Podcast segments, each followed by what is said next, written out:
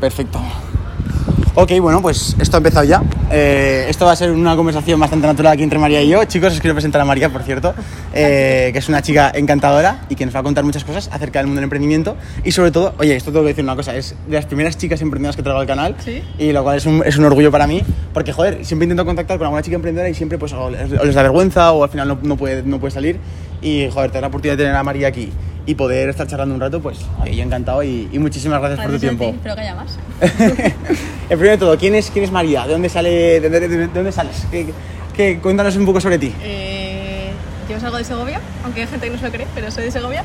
Y bueno, estudié ahí hasta los 18 y luego me fui a Madrid a estudiar, porque en Segovia tampoco hay muchas carreras científicas sobre todo. Eh, estuve dos años en Madrid, luego estuve un año en Brasil, luego volví a Madrid y ahora estoy ahí un poco a paso Madrid-Valencia y poco más. Vale. ¿Tú ahora mismo cuántos años tienes? Yo ahora mismo tengo 25. 25 años, Sí. vale. Eh, cu- cuando, cuando estás en el sistema educativo, ¿cómo fue tu experiencia, en, sobre todo en los años de bachiller, pasar a la universidad? ¿Qué decidiste estudiar? ¿Cómo fue tu paso por el sistema educativo? Pues en el instituto, o sea, en el instituto no me gustaba mucho estudiar.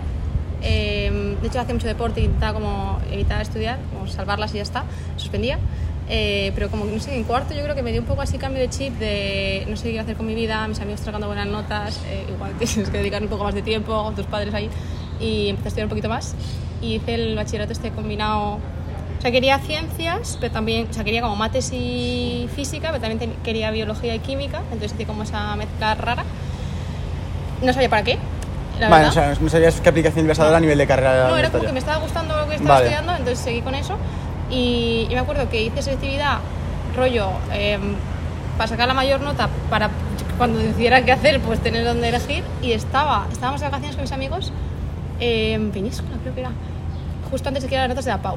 Y estaban mis amigos viendo pues, qué ingenierías iban a hacer, tal. Yo no, no soy muy culta de cultura general, la verdad, lo admito. Entonces yo, de nivel ridículo, no tenía muy claro que era una ingeniería, porque nunca me lo había Vale. planteado. No pasa nada, todos, todos hemos estado en algún punto así parecido. Espero que no mucha gente, porque me da un poco de vergüenza, en plan, joder. Y estaban mis amigos viendo lo que era ingeniería, o sea, qué ingeniería iban a elegir, y dije, ¿qué es eso de ingeniería? Entonces me dieron el móvil para ver qué, qué asignaturas tenían en ingeniería y vi que había ingeniería biomédica. Y dije, ostras, son las mismas asignaturas de bachiller.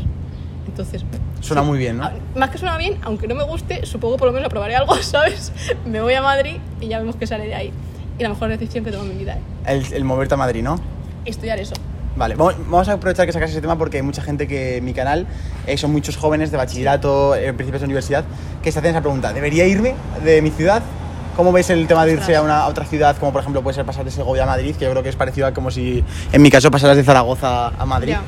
Eh, Sí. ¿cómo, es, ¿Cómo es esa experiencia? ¿Cómo se vive? O sea, para, para mí, el primer año de ir a Madrid es, con diferencia de momento, por lo menos, el mejor año de mi vida. El mejor año de tu vida. O Joder. sea, no sé, creo que. Gracias por comparar Segovia con Zaragoza, queda, un- queda un poco todavía. Bueno, pero bueno. la diferencia es un poco más grande, creo, eh, Segovia-Madrid. Pero, o sea, para mí es como todo nuevo, muchísimas cosas que hacer, muchísima gente nueva, muchísima gente nueva, pero sobre todo Segovia es muy pequeño. Entonces, como que siempre hay el mismo círculo, mismo ambiente, misma forma de ver la vida. Entonces, para mí fue espectacular. Y luego, si te junta con que haces algo que te está gustando, pues ya es como. Pero me parece que es una experiencia que hay que hacer. Aunque no sea la carrera, ¿sabes? Si, joder, si tienes la carrera en tu ciudad y, y irte fuera también es caro, ¿no? Entonces la puedes hacer en casa, pero en algún momento salir, yo creo. Es- Está bien, ¿no? Y eh, ¿Tú qué hiciste? ¿Te fuiste a una residencia de estudiantes o te fuiste a vivir sola directamente? O Yo cómo? me fui a una resi por dos cosas. Uno, porque mis padres no me dejaban vivir sola, punto. Vale. Eh, hasta tercero no me dejaron vivir sola, eso fiaban de mí, me parece bien. Eh, entonces me fui a una resi porque además desde Segovia a veces se va y viene, pero como era el Leganés, que es abajo de, de Madrid, tardaba dos horas y media cada día en ir y luego volver. Y tenía una, una beca también por notas, entonces me podía pagar. Y también, sí se puede, residencia, está bien, también. Mejor año de vida, puede que también por la residencia, ¿eh? Pero ¿Cómo, cómo, eras, ¿Cómo era la María de ese entonces? Eh, ¿Ya estabas con la mentalidad de hacer proyectos y meterte en movidas o, o no querías movidas y meter y sacar la carrera y ya está? eh, seguía un poco de... O sea, cuando empecé, además la carrera era en inglés y yo sabía el inglés justísimo, entonces era como, mi padre estaba siempre buscándome otras cosas de... Para cuando vuelvas, porque sabemos que vas a suspender todas, porque sabemos que lo vas a dejar, era como, fuck. Eh, entonces, yo ahí estaba como para salvarlas. Eh, vale, vamos a clase cuando podamos ir a clase, vamos a sacar esto, a ver si me pasan la práctica del año siguiente, pues ya la abrañamos. Entonces estaba en un modo de Survivor, vamos a ir sacando esto y ya irás decidiendo lo que vas a hacer con tu vida y si te gusta o no te gusta. Entonces, para nada, vamos. Qué guay.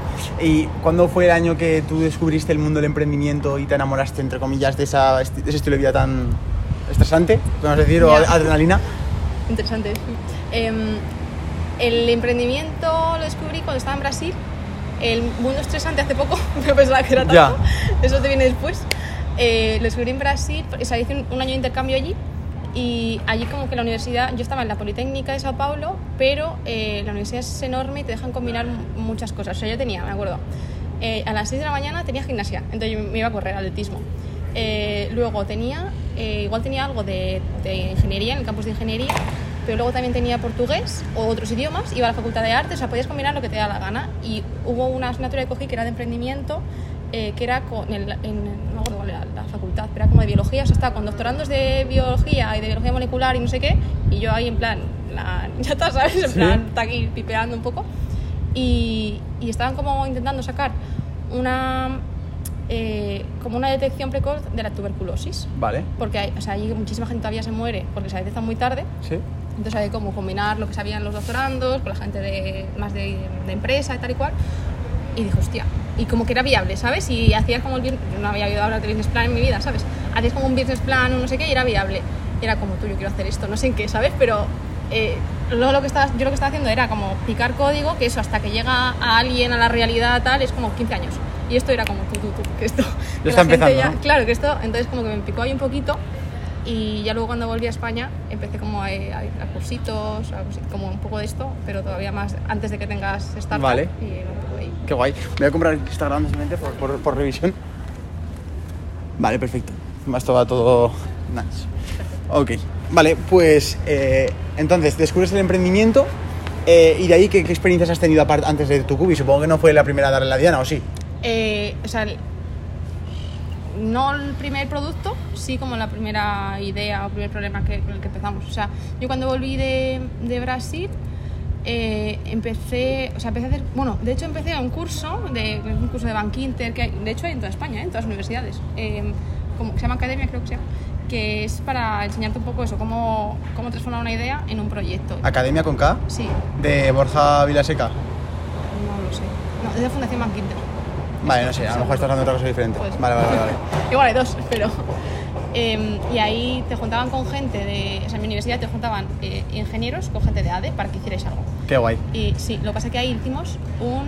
em, como un trivial eh, en vivo, ¿sabes? En, en el móvil.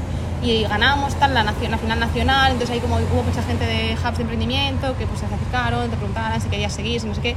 Y a mí me moló mucho la experiencia de lanzar algo de ese estilo, pero no en ese ámbito, ¿sabes? O sea, yo había estudiado, lo que, me gustaba lo que había estudiado de medicina, tecnología y tal, no iba a ponerme a lanzar ludopatas, ¿sabes? O sea, por así decirlo. Entonces fue como, vale, me ha gustado esto, pero no quiero hacer esto. Ya. Entonces empecé a buscar un poquito más y, y ya luego se reconozco a tu cubi. ¿Cómo, cómo nace tu cubi? ¿Cómo, cómo ves el problema? Eh, ¿Cómo lo, lo interiorizas en tu cabeza y, y dices, hostia, voy a empezar a dedicarle tiempo porque, joder, eh, entre comillas, tu vida ha cambiado de ser otra cosa a ser tu cubi 100%. Entonces, Sí. ¿cómo, ¿cómo lo descubres y cómo transicionas eso? Pues me he dado cuenta hace poco, porque o sea, al principio como que vas un poco con piloto automático y ahora que reflexiono un poco de, vale, ¿por qué estoy haciendo esto? ¿Sabes? Por- precisamente porque estoy perdiendo sueño por esto. Eh, cuando empecé, o sea, era como por dos cosas, yo creo. O sea, por un lado, estaba trabajando en el ámbito médico, sanitario y tal, en hospitales, y me frustraba un poco cómo estaban haciendo las cosas, ¿sabes? Veía como que no se estaba haciendo todo lo que se podía desde la industria hacia los pacientes. Vale. Y luego, por otro lado, en ámbito personal también, eh, como que veía que eh, yo misma, por ejemplo, que soy paciente crónico, es como, ostras, ¿no? Porque no me duele tanto, por así decirlo, ¿sabes? Pero la gente que esté peor, me cago en la leche, es que esto está muy poco optimizado, ¿sabes? Muy, Ya. muy poco optimizado. Entonces era como mm, ver cómo solucionar eso y, y ir rascando, a ver qué hay, qué no hay. En, con en cuanto al equipo, al ser algo tan específico y tan, bueno, eh, tan profesionalizado, porque al Sí. final no deja de ser algo que tiene que ver con la salud y hay que tener cuidado con lo que, con Ya. lo que se enseña. ¿En, en el equipo empezaste siendo tú sola o ya desde el principio te aliaste con algún profesional de otro sector o algo? Eh, lo empecé a rumiar un poco yo sola, pero mi socio, Marcos, es mi mejor amigo también, o sea, estudiamos juntos la carrera, y, o sea, aunque él se especializó más en parte técnica y tal. Y yo le iba contando. Además, justo éramos vecinos, entonces le iba contando por lo que, joder, pues he visto esto, pues quiero hacer esto, pues que no sé qué. Y como a los seis meses o así, le dije, oye, ¿te quieres unir? Porque también yo creo que emprender solo es, creo que tiene que ser muy duro. O sea, yo, Yo también, yo también soy partidario de que, No. de que si encuentras a la persona correcta, Sí. es más, las dos cabezas piensan más que una. Pero es- es- hay que encontrar a la persona correcta porque muchas veces Ya. te frena más que te suma. Claro, es que yo no sé si es, yo no sé si por pensar que, o sea, obviamente por supuesto por Marcos sí, porque o sea, su cabeza le da tres vueltas a la mía, ¿sabes? Pero es más también por el apoyo emocional. A mí por lo menos lo que Claro. más me suma es el apoyo emocional de, de- o sea, que eso es dedicar tu vida entera, ¿sabes? Por lo menos yo ahora, o- Claro. ojalá en algún momento tenga más tiempo, ¿no? Pero entonces a mí me apoya mucho eso, creo que es importante. Vale, nace el proyecto. Sí. ¿Cómo, ¿Cómo ha sido la evolución a lo largo de los años? ¿Cómo, ha- cómo- ¿Y cómo ha sido también el crecimiento? Vamos a hablar un poco, a lo mejor, no sé si un petardazo a, ra- a raíz del COVID. Sí que es verdad que el- ese, ese sector en el que estás tú sí que es verdad que se ha visto beneficiado Sí. puesto el COVID, pero ¿cómo- ¿qué fases recorre el proyecto de Tucubi hasta llegar al momento actual? Eh, cuando empezamos, nosotros empezamos, el, el principal problema que vimos era que, sobre todo en el ámbito sanitario, quien nos estaba beneficiando más de lo último en tecnología era la gente mayor, porque no estábamos como adaptándolo para ellos, ¿no? Entonces empezamos a buscar soluciones tecnológicas para los mayores y empezamos con pulseras inteligentes, con wearables. Eh, entonces ahí lo primero que hicimos fue sincronizar 300 millones de wearables chinos, eh, crear una aplicación tal y luego ir a, a hablar con la gente mayor, dárselos, a ver qué tal los usaban, ir a los médicos tal, no lo usaba ni Dios, no le gustaba, no funcionaba, no no sé qué, entonces fue como, bien, seis meses bien invertidos. Eh, pero bueno, ahí hablando con la gente es lo que nos dijeron, vale, esto no, pero ¿por qué no intentáis lo que es ya no monitorizarles con cacharros, sino mejorar la relación médico-paciente, o sea, que estén más encima, que podamos estar más... Vale. Cuando les pase algo nos enteremos, básicamente. Vale. Entonces ahí empezamos a desarrollar tecnología de voz como asistentes virtuales, pues por Alexa, por Google Assistant y tal. Y vimos que ahí eso sí que era muy fácil usar para los mayores, que se podía conectar con el médico y tal. Lo que pasa es que también había un poco retos de que no todos tienen altavoces en casa, que hace falta un móvil, que por ley no te puedes sincronizar una Alexa con un hospital, unos fregados. Entonces ahí luego pivotamos a lo que es ahora, que es como un asistente virtual, pero que llama por teléfono fijo o normal a los mayores. Cuando llegamos ahí, o sea, ahí estábamos, todavía no habíamos constituido la empresa. O sea, esto era, eh, pues eso, rumiando un poco. 2019. 2019, Nueve. vale. 2019. Estuvimos un año rumiando y probando. Y cuando ya llegamos a la parte de por teléfono, que no hacía falta nuevos dispositivos, que llegabas a todos, que lo personalizabas y tal, eh, y empezamos a hablar directamente con empresas que ya cuidaban de gente mayor y tal, y hubo como que resonó y ya querían pagar por pilotos, ahí es cuando estuvimos, eh, esto en septiembre de 2019 Mm. y llevábamos un poco de modo de pilotos y tal. Yo creo que lo más difícil es como conseguir la confianza de los primeros clientes, sobre todo cuando es B2B, o sea, vamos directamente a hospitales y todo esto. Vale. Eh, y llegó COVID. Entonces, en enero. Fue, para vosotros, sea, muchas empresas fue una caída, pero vosotros fue un boom. Sí, sobre todo de, de cambio de mentalidades profesionales o de las empresas, porque antes era como. No estamos tan mal, ¿sabes? En plan, sí, vamos a probar cositas, vamos a hacer un piloto Ya, con como 20 que no ven el problema hasta que lo tienen en la cabeza. ¿no? Claro, o sea, sí es un problema, pero joder, no, no voy a dedicarle un tiempo extra a solucionar un problema que no me, no me aprieta tanto, ¿sabes? Ya. Y en COVID, en los médicos, los o sea, los médicos era, se me están muriendo, no llego, por favor ayúdame con lo que sea, o sea, lo- con lo que sea. Y los hospitales era como, eh, se me están hasta muriendo los médicos, ¿sabes? Es que, es que era una locura y era como, necesito adaptar tecnología, ya sí que la necesito, entonces ahí nosotros entramos. Y Qué guay. ahí. Vale. eh, ahora mismo, ¿cuántos sois en el equipo? Ahora somos ocho. Ocho personas ya. Y en el modelo de negocio de Tucubi es un modelo suscripcional. eh, ¿Y tenéis algún tipo de vertiente más de modelo o solo, o solo recibir los cobros por los pagos por, por a modelo de suscripción? el, esto también ha, evolucionado y el modelo que tenemos ahora es, es un SaaS, ¿no? Entonces Vale. tenemos, una, tenemos una plataforma para los médicos y luego SaaS como el cuidador virtual para los pacientes, ¿no? Entonces tenemos una licencia por hospital eh, mensual y luego una suscripción mensual por paciente, un fee por paciente, pero todo lo paga el hospital, ¿eh? Pero son como las dos formas Ah, o sea que vuestro cliente realmente es el hospital. Nuestro cliente es el hospital. El hospital, la farmacéutica, la aseguradora, la teleasistencia. O sea, los Vale. pacientes, eh, o sea, tú ya tienes una sanidad, entonces lo suyo es que el hospital tenga todos los medios posibles para darte la mejor atención. Ah, qué guay. El cliente Vale. el hospital. ¿Cu- ¿Cuántos hospitales estáis ya? Eh, estamos implantados en cuatro. En cuatro Poquito, hospitales. Poquito, pero, pero en cuatro. Vale, ¿cuál, cuál es vuestro plan? O sea, ¿cómo veis Tucubi de aquí a un año, por ejemplo? ¿Cuál es vuestra, vuestra estrategia de crecimiento? Eh, pues por un lado más hospitales y más patologías, ¿no? porque al final al asistente virtual hay que eh, enseñarle a tratar distintas patologías y por otro lado metiendo como más inteligencia. O sea, ahora mismo lo que hace es hablar contigo y ver qué te pasa y decirle al médico un poco la prioridad de atención que necesitas. Si necesitas que te llame ya o que vaya a tu casa o Vale. estás bien, ya te veo la semana que viene. Entonces, ir metiéndole más inteligencia con todos los datos que recogemos para llegar como a adelantarnos a que estés mal, ¿sabes? O a decir al médico, eh, a este paciente por otros pacientes que han tenido cosas parecidas, igual le tienes que prescribir esto. ¿Y el producto en sí va- es, una, es un móvil? ¿Qué es? El producto sí es un software. O Vale, sea, es el- una aplicación que los, los abuelos tendrían que tener un móvil o... No es una aplicación. Vale. Es un software en cloud. O sea, imagínate. O sea, me eh, refiero, el abuelo cómo lo ve. No ve nada. No ve nada, Habla. vale. Ah, simplemente llaman por teléfono y con eso ya saben Eso todos los es, datos. Ah, eso vale, es. vale, ok. El abuelo, es- eso es. Y lo luego el, que- el médico en el hospital supongo que le mete los datos al, al, al- al software. No, le llega automático. Llega automático O al sea, software, el, vale, vale. el- el médico lo que hace es desde su ordenador, que está la ficha de paciente, dice activar monitorización con Lola, que se llama cuidado virtual. ¿Y, y cuánto? Pues cada tres días. ¿Cuándo empieza? El lunes, pum, ya está. Entonces al paciente, el lunes, le llama Lola. Y entonces cada tres días le va llamando Lola. Y el médico ve en tiempo real lo que va contestando, todo ya estructurado, ¿sabes? Ahora, lo que vemos, eh, preguntamos, ¿ha tenido fiebre? Y están dos minutos y medio hablando para decirnos que no. Entonces al médico le sale fiebre, no. O si ha tenido fiebre, ya ha tenido 37,8 o más, un montón, un montón, pero más de 38, más de 38, vale, pues le sale una alerta roja de más de 38, atiende a esta señora. Ya. Entonces ya saben, o sea, al final ellos pueden atender 30, 40 pacientes al día, pues le decimos que 30 o que 40 necesitan que, que les atiendan. ¿Qué- cuál- del mundo del emprendimiento o de levantar un proyecto así, de lo que has vivido, ¿qué es lo que más te gusta? ¿Qué es lo que más te ha enamorado de todo este proceso, esta aventura? Eh, a nivel, creo que dos, o sea, creo que a nivel personal, eh, obviamente es dedicar tu vida, pero lo eliges tú, entonces que me da igual que sea lunes que domingo, que, o sea, a mí me flipan los lunes, me flipa madrugar para La trabajar. libertad, ¿sabes? la libertad de, de Sí. sentir, bueno, sentirte- De no es libertad, sino además sentirte libre, ¿no? Sí, de decisión. Sí, sí, de- o sea que sí, obviamente pues, tienes deadlines, tienes cosas, pero me gusta. Y, y luego a nivel de lo que hacemos justo, hostia, ver cómo, cómo de verdad está ayudando. O sea, esa frustración que yo tenía cuando empecé, ¿sabes? Ver cómo está ayudando de verdad a los pacientes. Estamos haciendo todo lo que se puede hacer. Vale, y tú ahora mismo en el proyecto, ¿en qué te estás enfocando? ¿En el desarrollo del producto? ¿En más en la parte de comercialización? A mí me flipa desarrollo de producto, pero estoy como saliendo, porque ahora mismo todo el equipo es técnico, es de producto, eh, entonces alguien tiene que vender. Vale. Entonces estoy como orientándome un poquito a eso. Pero también está guay porque al final cuando vendes, cuando vas a los médicos y también te explican cuál es su pain de verdad, ¿sabes? Cómo esa comunicación. Entonces estoy un poco en vender y en traducir lo que necesitan los médicos a producto. Un poco ni más de, ¿no? También. Menos Claro. que me gustaría, pero sí. Qué guay. Eh, ¿Al final acabaste la carrera a todo esto? sí. Vale. Sí. Entonces te graduaste de ingeniería bi- biomecánica. Biomédica, bioquímica, Sí. vale, vale. Eh, ¿Qué aplicaciones has visto que... ¿Qué, qué ventajas has visto que, o qué pros has visto a, a estudiar la carrera universitaria? Que siempre se, se tiende a criticar la universidad o a decir que es lo peor, pero también te da cosas positivas. Entonces, vamos a hablar de las cosas positivas, que siempre, ya siempre está gente de YouTube acostumbrado Sí. de, de cosas negativas de la universidad. Así que, ¿qué puedes Ya. decir que has sacado positivo de ello?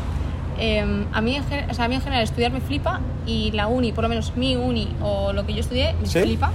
Eh, obviamente que eso es mejorar, 100%, pero a mí lo primero que me enseñó es disciplina, o sea, yo era un puto desastre. Y en primero era un desastre y en segundo un poquito menos y en tercero ya, entonces como tener esa disciplina que luego la aplicas a todo el resto de tu vida. También me enseñó mucho a pensar, y puede ser también por las asignaturas, creo, que eran muy de lógica y tal, entonces me enseñó un poco a pensar en general. Em, ¿Qué más? O sea, y luego de, de aplicación hacia ahora también, ¿no? Un poco lo que, lo que estoy haciendo ahora. O sea, que poder hablar. Esto tenía que haberlo aprendido en el cole, pero yo no sabía inglés. Entonces a mí en la Vale. universidad me enseñó inglés. Vale. Poder hablar el inglés. Poder hablar con los médicos, poder hablar con los ingenieros, poder como comunicarte con distinto tipo de gente. Fue la, y también un poco la Resi, por ejemplo. Te juntabas con gente de toda la ciudad de España y de fuera, de todas las carreras. Entonces, como hablar con distintos perfiles y entenderte también de todo, Claro. ¿sabes? Claro. Entonces, no sé, a mí me aportó muchísimo. ¿Y cómo, cómo entraste aquí en Lanzadera? ¿Por qué entraste? Eh, pues entramos porque, o sea, Lanzadera tiene el programa de aceleración nor- normal y luego tiene también... Eh, Programa de Angels, ¿no? Tiene Angels también Ah, vale. y luego tiene Corporates. O sea, Angels que es inversión y Corporates que llevan, como que ayudan a empresas grandes a, a innovar.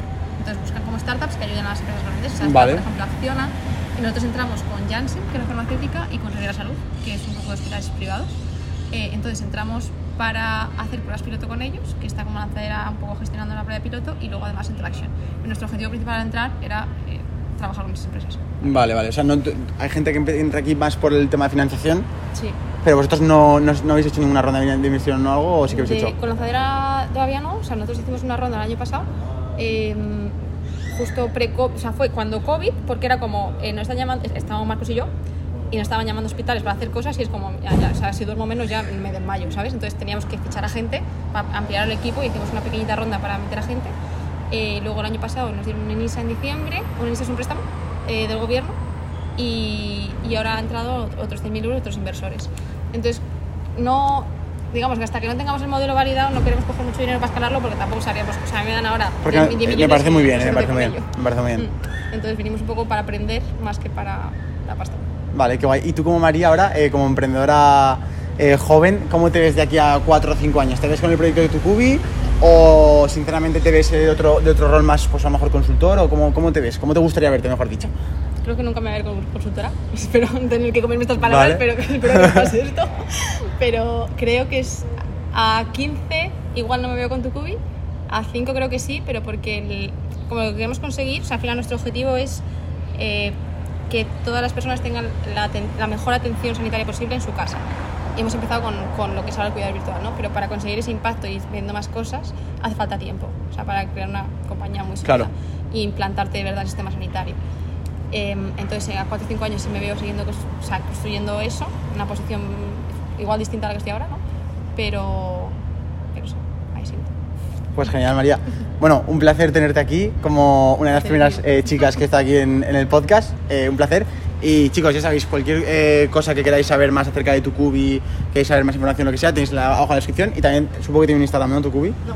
¿No tiene Instagram? No tengo Instagram. Madre mía. Tenemos web nada más. Bueno, pues tenéis la página abajo en la descripción para que podáis visitarla. Eh, ¿tú, tú- Instagram. tú tienes Instagram? Yo tengo Instagram. Vale, pues también te dejamos el Instagram de María en la descripción.